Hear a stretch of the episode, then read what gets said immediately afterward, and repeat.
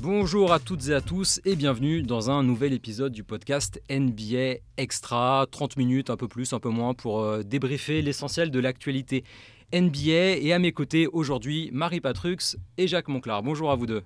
Bonjour Marie, bonjour Nico, bonjour à tous. Bonjour, bonsoir. C'est vrai que sur un podcast, ça le fait plus. Bah voilà. Oui, parce qu'on peut l'écouter le jour, la nuit, quand on veut. Euh, au programme aujourd'hui, on va parler beaucoup de la conférence Est et notamment des Philadelphia Sixers, des New York Knicks si cher au, au coach, et puis on terminera un peu par les Los Angeles Lakers parce qu'il faut toujours un peu parler de LeBron James. Petite transition et on démarre.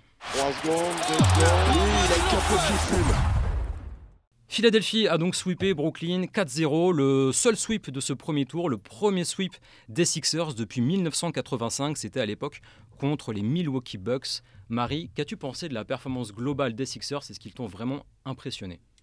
Non, ils ne m'ont pas vraiment impressionné. C'est très bien hein, ce qu'ils ont fait. Finalement, pour moi, ils ont fait ce que l'on attendait d'eux. Parce que je pense qu'ils ont quand même affronté une équipe des Nets très limitée, qui est très talentueuse, mais qui n'a pas les armes pour, euh, pour vraiment euh, les faire trembler. Euh, j'attendais plus de James Harden, bien sûr. On peut dire que Tyrese Maxey, je pense, c'est une vraie satisfaction pour eux. Et la blessure de Joel Embiid va devenir un vrai problème pour eux si elle Et pour l'instant, on n'a pas vraiment de nouvelles. J'attendais quand même peut-être des Sixers plus régnants, mais peut-être qu'on est trop exigeant aussi avec une équipe finalement qui, qui a fait son travail et qui a fait exactement ce qu'on attendait d'elle. Coach Oui, oui, enfin un sweep c'est jamais neutre, hein. il faut aller gagner deux fois à l'extérieur dans une ambiance de playoff et de premier tour, ou même pour une équipe comme Brooklyn que je vais qualifier d'équipe en stand-by, parce qu'il y a beaucoup de joueurs sur le même poste et ça va partir dans tous les sens euh, à l'intersaison. Euh, après ils ont un vrai potentiel de talent et ils ont su, Jacques Vaughan a fait du bon boulot, alors oui, euh, c'est ce qu'on attendait des Sixers. Mais non, c'est jamais neutre quand on fait un sweep. Et Jacques Vaughan, au match 3, avait créé un vrai piège. Je me souviens, dans l'émission, on avait dit qu'il euh, fallait faire un match anormal. Ils l'ont fait. Et à la limite, euh, au niveau euh, des règles du basket. il y a eu un énorme match de Claxton dont on ne sait pas trop ce qu'il vaut entre ce qu'il a montré là contre Joel Embiid et la réalité de sa saison. Miles Bridges, Michael Bridges, je la fais toujours celle-là, a confirmé, sauf au dernier match où il a pété en l'air parce que physiquement ils étaient à la rue. C'est une équipe en stand-by, diminuée à l'intérieur. Des joueurs comme Patty Mills, Steph Curry, Joe Harris, Finney Smith, Royce O'Neill, c'est tout sur le même poste. Je parle même pas de Cam Johnson et Michael Bridges. Donc euh, voilà. Mais je trouve quand même que Bon, Maxi confirme, il y en a un qui a confirmé, et c'est un peu original, parce que c'est pas ça. Tasse de thé en playoff, c'est Tobias Harris. Tobias Harris a été bon. Euh, il y a toujours ce George Niang qui se débrouille. Je trouve pas que Doc Rivers ait beaucoup de coachs sur ce premier tour, et beaucoup investi. Les, équipes sont coupées en deux. T'as plein de mecs à 42, 43 minutes. Euh, ils n'arrivent pas à trouver une mécanique. On n'a pas une machine qui passe sur la tête de tout le monde. Il y a un peu une angoisse du premier tour, non? Ah oui, oui, le quart de finale. bêtement, ça, on en revient, alors même si c'est un huitième au total, mais par rapport à la conférence, c'est un quart de finale. Je suis désolé, le quart de finale, c'est toujours le tour du couillon. Hein. On va le voir ce soir avec Monaco.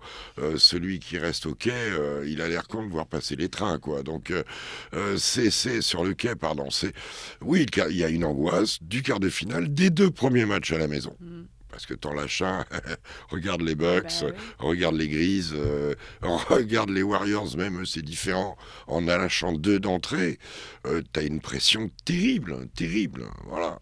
Alors, ce qui pourrait poser problème pour les Sixers, et Marie a commencé à en parler, c'est euh, Joel Embiid, l'inconnu Joel Embiid, euh, touché au genou droit. Euh, les Sixers communiquent pas vraiment, ce qui n'est pas forcément du coup une bonne, une bonne nouvelle.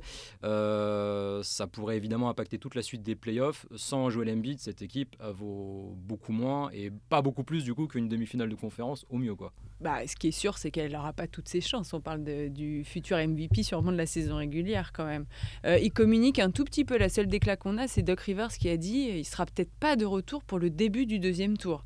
Ça déjà c'est une première information qui est en effet pas très rassurante pour eux euh, ni pour lui. On ne sait pas vraiment ce qu'il a. Il a été plutôt épargné euh, cette saison par, euh, par les blessures, contrairement aux saisons précédentes. Il y a eu un peu d'absence, mais il s'en est quand même bien sorti.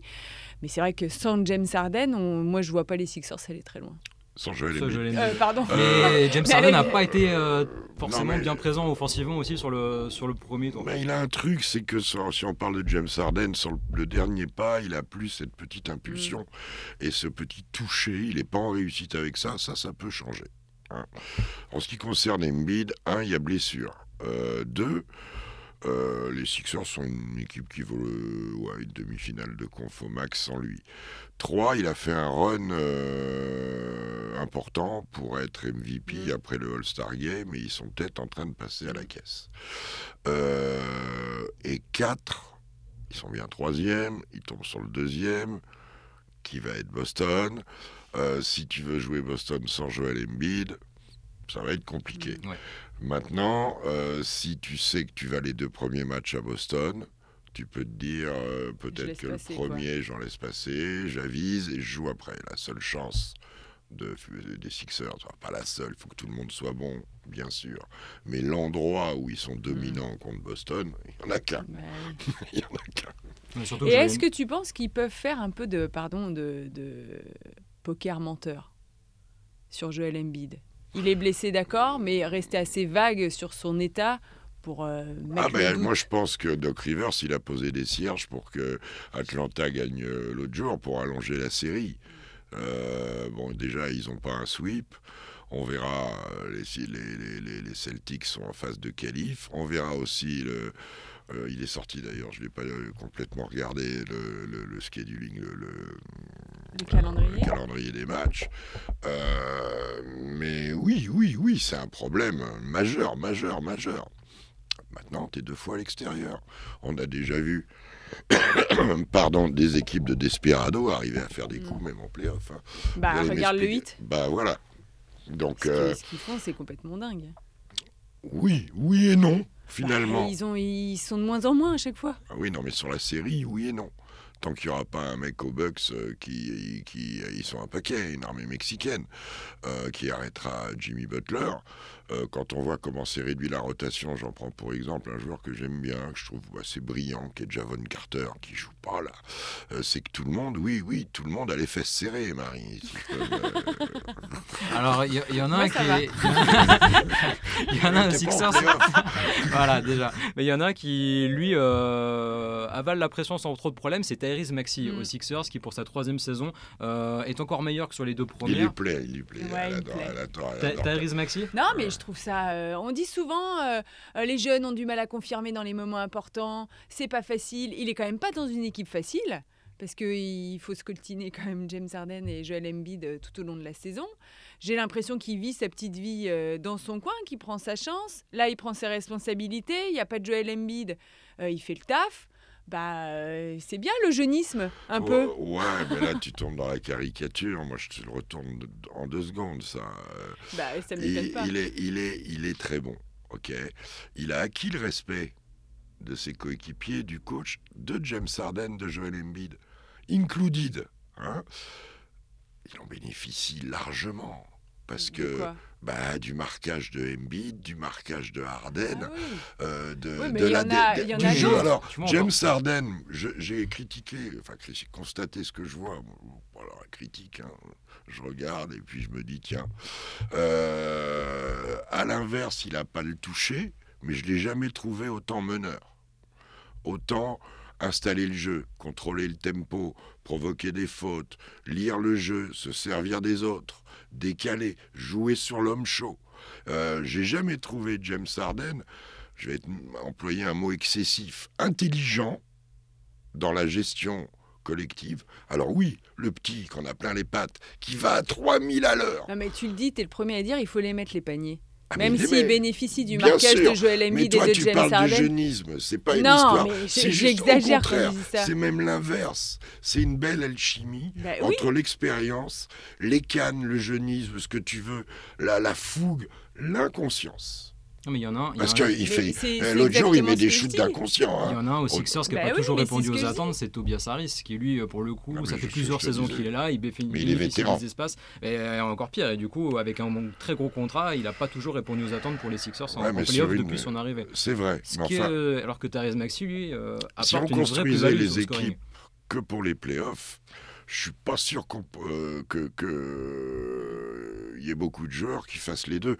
Jimmy Butler sur la saison régulière, tu le prends, c'est pas, euh, c'est vraiment pas pas. Jimmy un- Butler, c'est un cas à part pour le coup. Oui, mais c'est l'excessif. Mais il y en a des comme ça. Il y en a des mecs que tu retrouves. euh, Il y a Trey Young hein, qui a une Systématiquement. époque aussi. Voilà, non, il y en a, il y en a. Et c'est ce que doivent acquérir les jeunes joueurs. Et ce qui est en train d'acquérir très très vite, Tyrese Maxi. Pour y revenir. Voilà. Si, je suis d'accord avec euh, ce mec, il éclate. euh, Il était attendu cette année. On, fait un début, on avait Ouais, fait un sujet en début de saison en disant il c'est sa breaking out season, etc.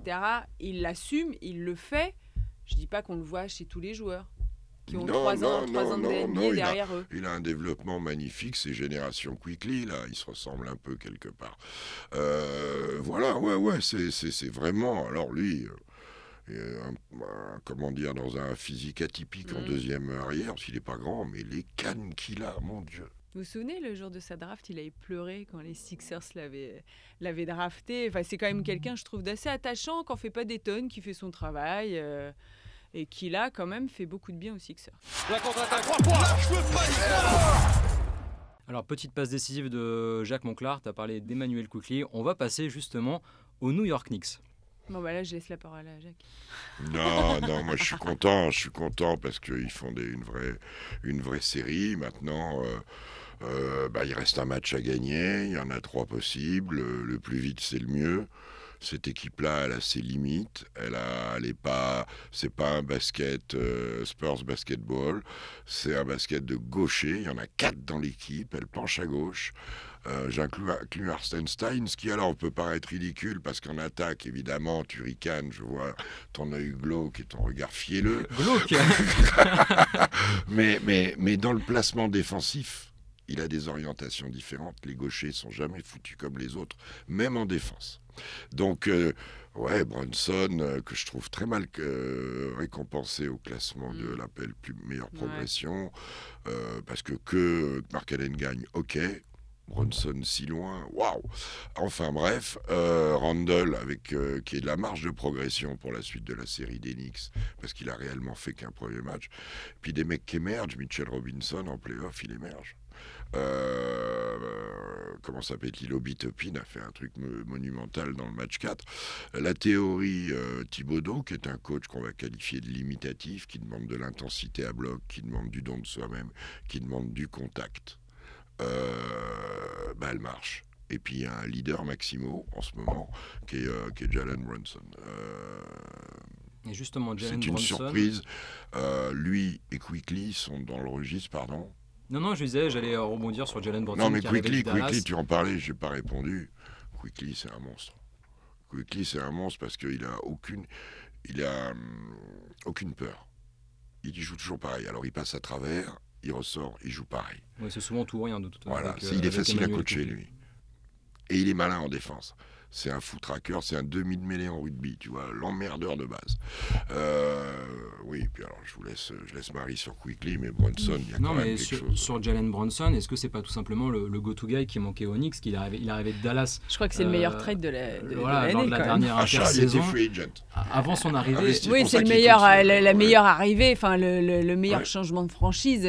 Ils ont tiré le gros lot les Knicks surtout avec lui quoi. Julius Randle, a, a priori avant le. le Non, mais moi, je trouve que c'est exactement ce qui leur manquait. Jalen Brunson est arrivé et en il, fait, a, il a, il a une stabilité euh, qu'il leur fallait. Il est très rassurant ce garçon Euh, par rapport à Randall qui a l'air qui peut avoir, j'ai l'impression des quelques sauts d'humeur par moment.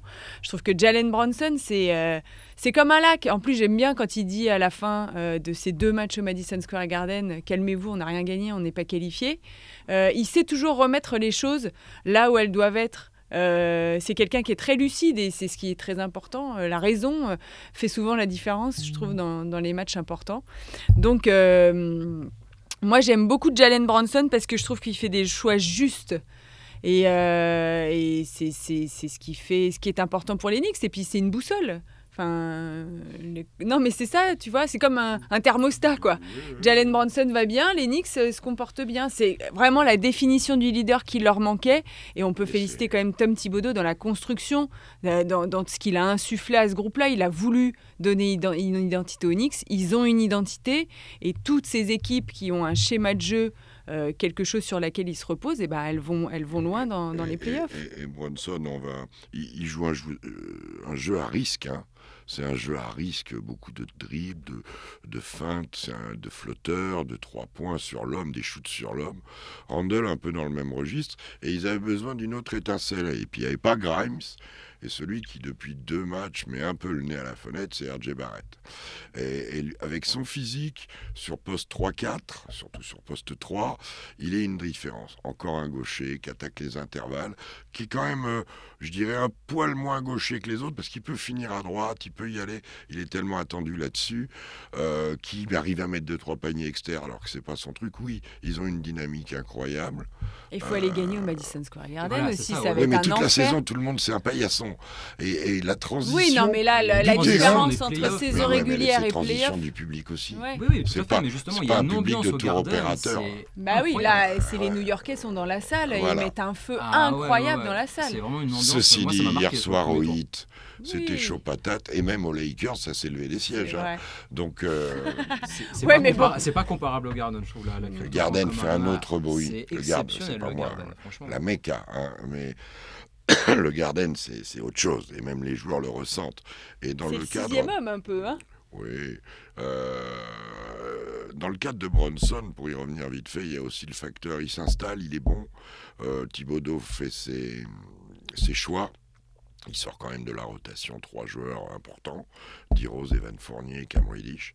Et à partir de ce moment-là, euh, ils attendent un peu, ils font venir Josh Hart, Villanova Connection. Et ça marche bien, ça, les mecs qui ont été ensemble en Malik Monk et Diaron Fox, euh, qui ont été en collège ensemble, qui avaient un vrai lien, qui jouent sur une ligne arrière.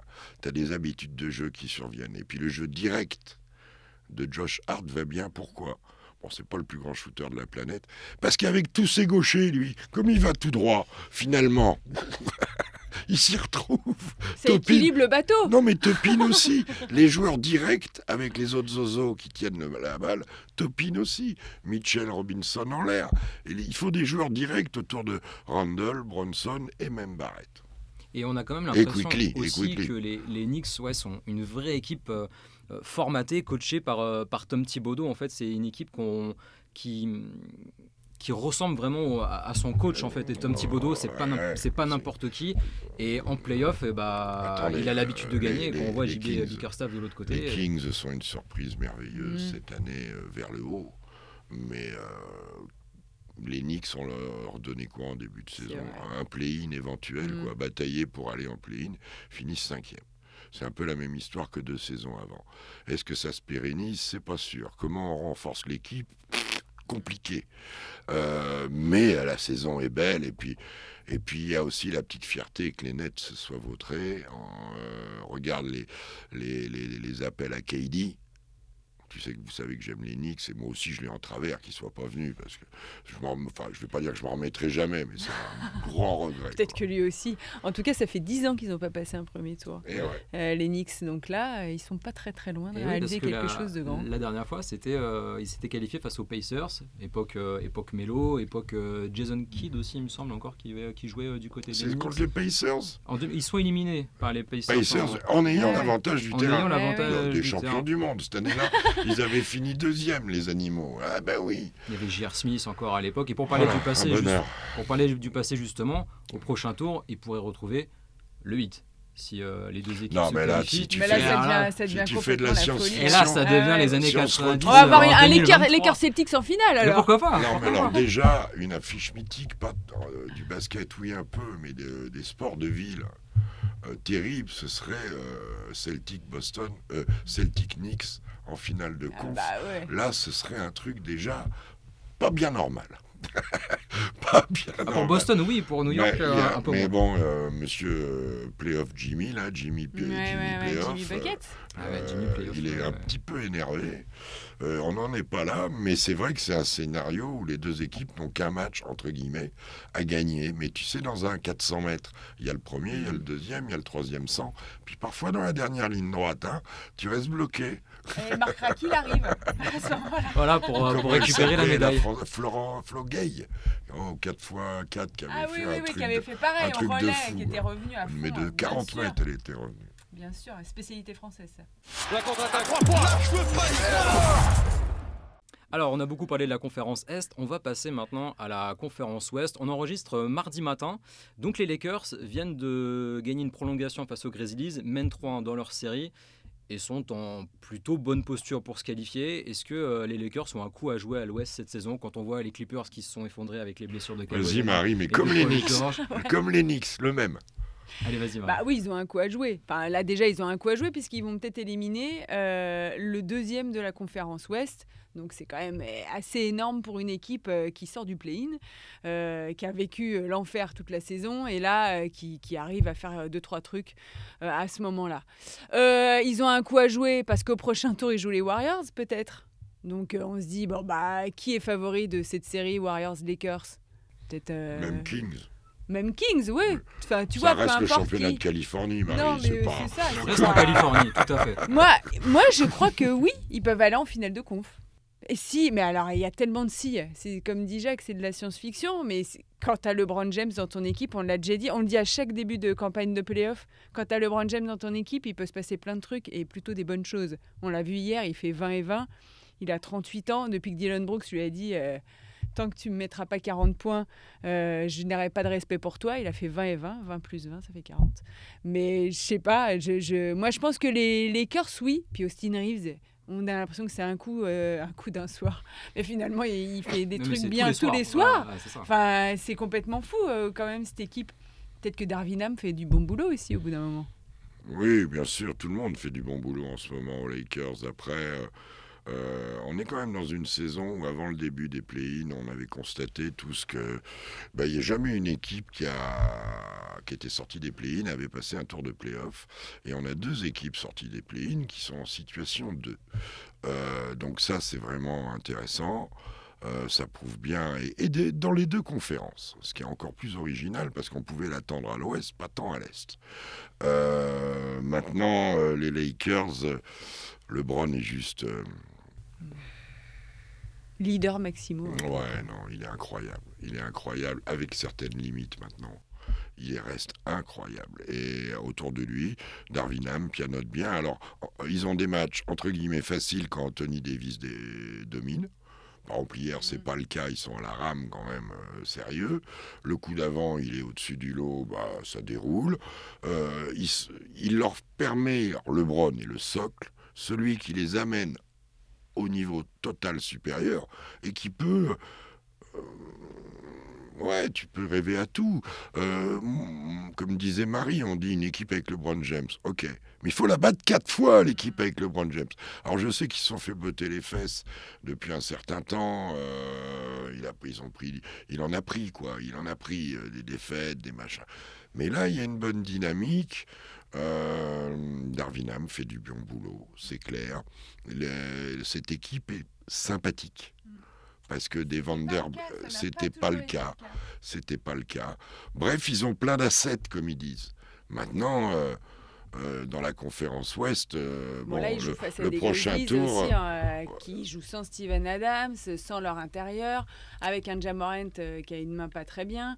Enfin, c'est quand même une équipe qui semblait plutôt équilibrée, qui semble déséquilibrée, je trouve, dans ce premier tour. Les Grizzlies.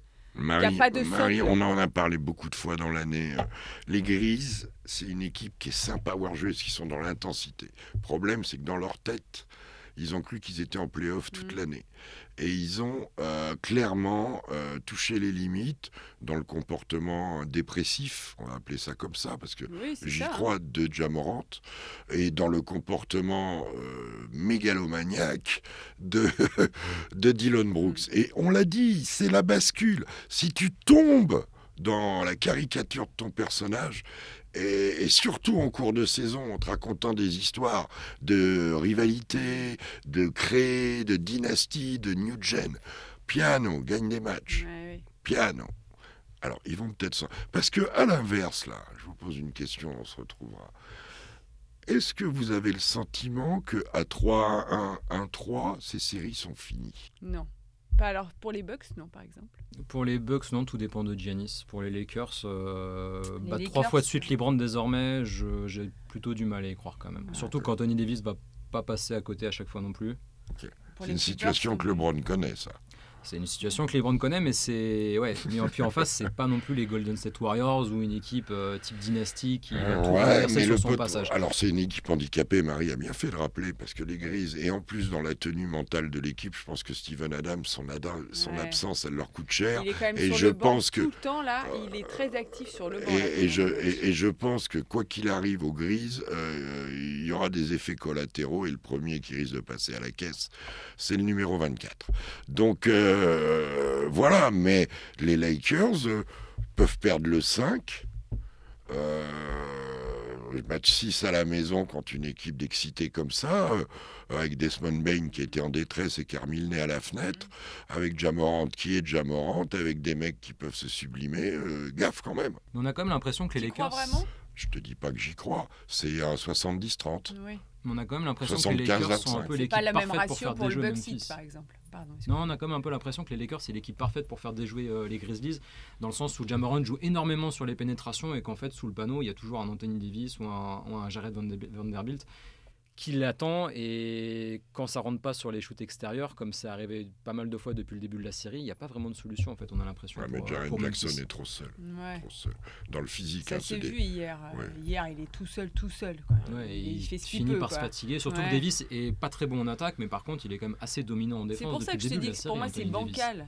Bancal. Tu vois, cette équipe Mais, ah, est c'est devenu bancal Ouais, avec voilà. Brandon Clark, c'est euh, lui pareil, euh, sur le sixième homme, il est oublié, mais c'est un mec qui te fait 15 points et 8 rebonds euh, tout le temps en sortie de banc. Euh, non, non, non, euh, Steven Adams euh, dans le côté rock, euh, c'est sur Anthony Davis, il lui aurait frotté les côtes. Ouais, mais oui. sinon, Il l'aurait fatigué. D'autant qu'Anthony Davis, cette année, est de moins en moins extérieur et plus en plus dans le combat, et dans le contact, et, et très bien. Oui, mais ça rappelle aussi qu'Anthony Davis est un des tout meilleurs défenseurs de la Ligue. hein. Tout, tout, tout meilleur défenseur de la Ligue. Ouais, On voit quand même les Lakers passer, hein. le- Ah, bah, Comment Mais on, on, quand on même les Lakers hein. passer. Oui. Hein. Oui, c'est prochainement. 80-20, c'est 3 Allez. sur 4. Mais ils sont pas. S'ils perdent le 5, il y aura une belle pression Ah sur oui, le match oui. 6. Dans un scénario classique, finalement, tu vas prendre un match là-bas et tu te maintiens ton avantage en prolongation, euh,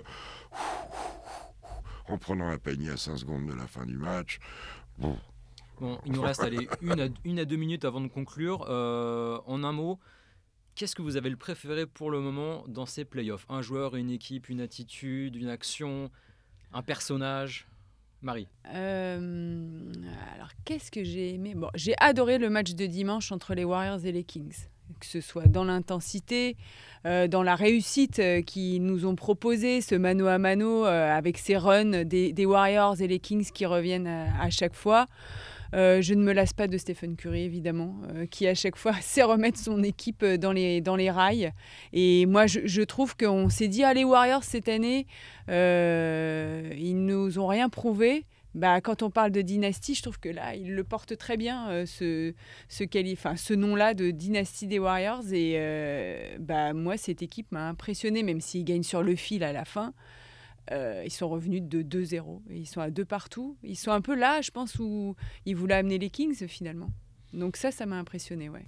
Jacques c'est pas une surprise, je te l'avais dit. Je sais, mais euh, des fois, je te... hein, parce que le shoot d'Harrison Barnes, euh, enfin bref. Bah oui, mais bon. puis au match 2, ils peuvent gagner, c'est très serré. Moi, il y a deux choses. La première, j'ai envie que, c'est une envie, c'est pas une analyse, que la, la folie Knicks, elle dure. Parce qu'il se passe un truc, et même si j'aime bien les Cavs, même si pour Donovan Mitchell ce serait douloureux, j'ai bien envie que cette folie-là, elle dure et, qu'elle dure. quoi. Ça, c'est le premier truc. Jimmy B. Jimmy B, euh, Michael Jordan a mis un jour 63 points, Elgin Baylor so- 61, je crois que Donovan Mitchell en a mis 57. C'est la quatrième meilleure performance. Voilà, voilà. Et à égalité avec euh, Jojo qui est de nouveau à 56. Euh, non, il y a une telle différence entre le joueur de saison régulière et ce mec-là. Il y a une telle différence entre le joueur qui des fois est complètement bloqué, qui n'arrive pas à mettre de panier, et ce gars qui a bataillé, qui a mis 50 points, pratiquement 47, 48, euh, sans trop scorer à 3 points. là. Et- et dans la dernière minute 20, il colle 2-3 points. Il manquait que ça pour sceller le match. Il a fait un match de légende. Et quand on dit c'est son meilleur match historique avec le hit, il a fait un truc de fou. On, va, on oublie que dans la bulle, il les avait emmenés tout seul en finale NBA. Alors, euh, c'était à Orlando, c'est pas bien loin de Miami, mais il y avait moins d'ambiance. Et, et- et- et- qu'est-ce que tu veux que je te dise? Moi, il m'interpelle. Entre le mec, en plus, il c'est un personnage. quoi. C'est le mec qui célèbre tellement euh, d'être au All-Star Game à Los Angeles qui demande à pas jouer le lendemain tellement il est pas en état de jouer. C'est le mec qui, euh, en- c'est un personnage qui restera totalement à part, à part, à part. Mais bravo à Expolstra de réussir à gérer cette personne. Oui, alors la, la légende du Franchement. 8. euh, D'ailleurs, j'ai vu qu'il y a un bouquin qui sort sur Ouais. les Beatles. Il- Au-delà du 8, moi, moi, j'ai été à la vieille salle, c'était la Mouée, je crois que ça s'appelait, où ça sentait la mergue, le hot dog et tout ça, euh, le popcorn. Cette franchise, elle est de 88. Mais elle a une drôle d'histoire pour une franchise de 88. Et là, cette année, ils sont en train de faire un truc. Bon, on verra. Et ben c'est sur ces mots qu'on conclut ce deuxième épisode. On va vous laisser très vite parce qu'il y a une émission à préparer. Il faut vite filer au, au maquillage et terminer les derniers préparatifs. On espère que ça vous a plu. On se retrouve d'ici euh, deux semaines, peut-être un tout petit peu avant, un tout petit peu après, pour euh, continuer à parler des playoffs et voir si on n'a pas dit trop de bêtises sur la suite Jamais. des séries. Jamais. Merci beaucoup Jacques, merci beaucoup Marie. Ciao à tous. Ce mec-là, il faut l'enfermer c'est pas possible.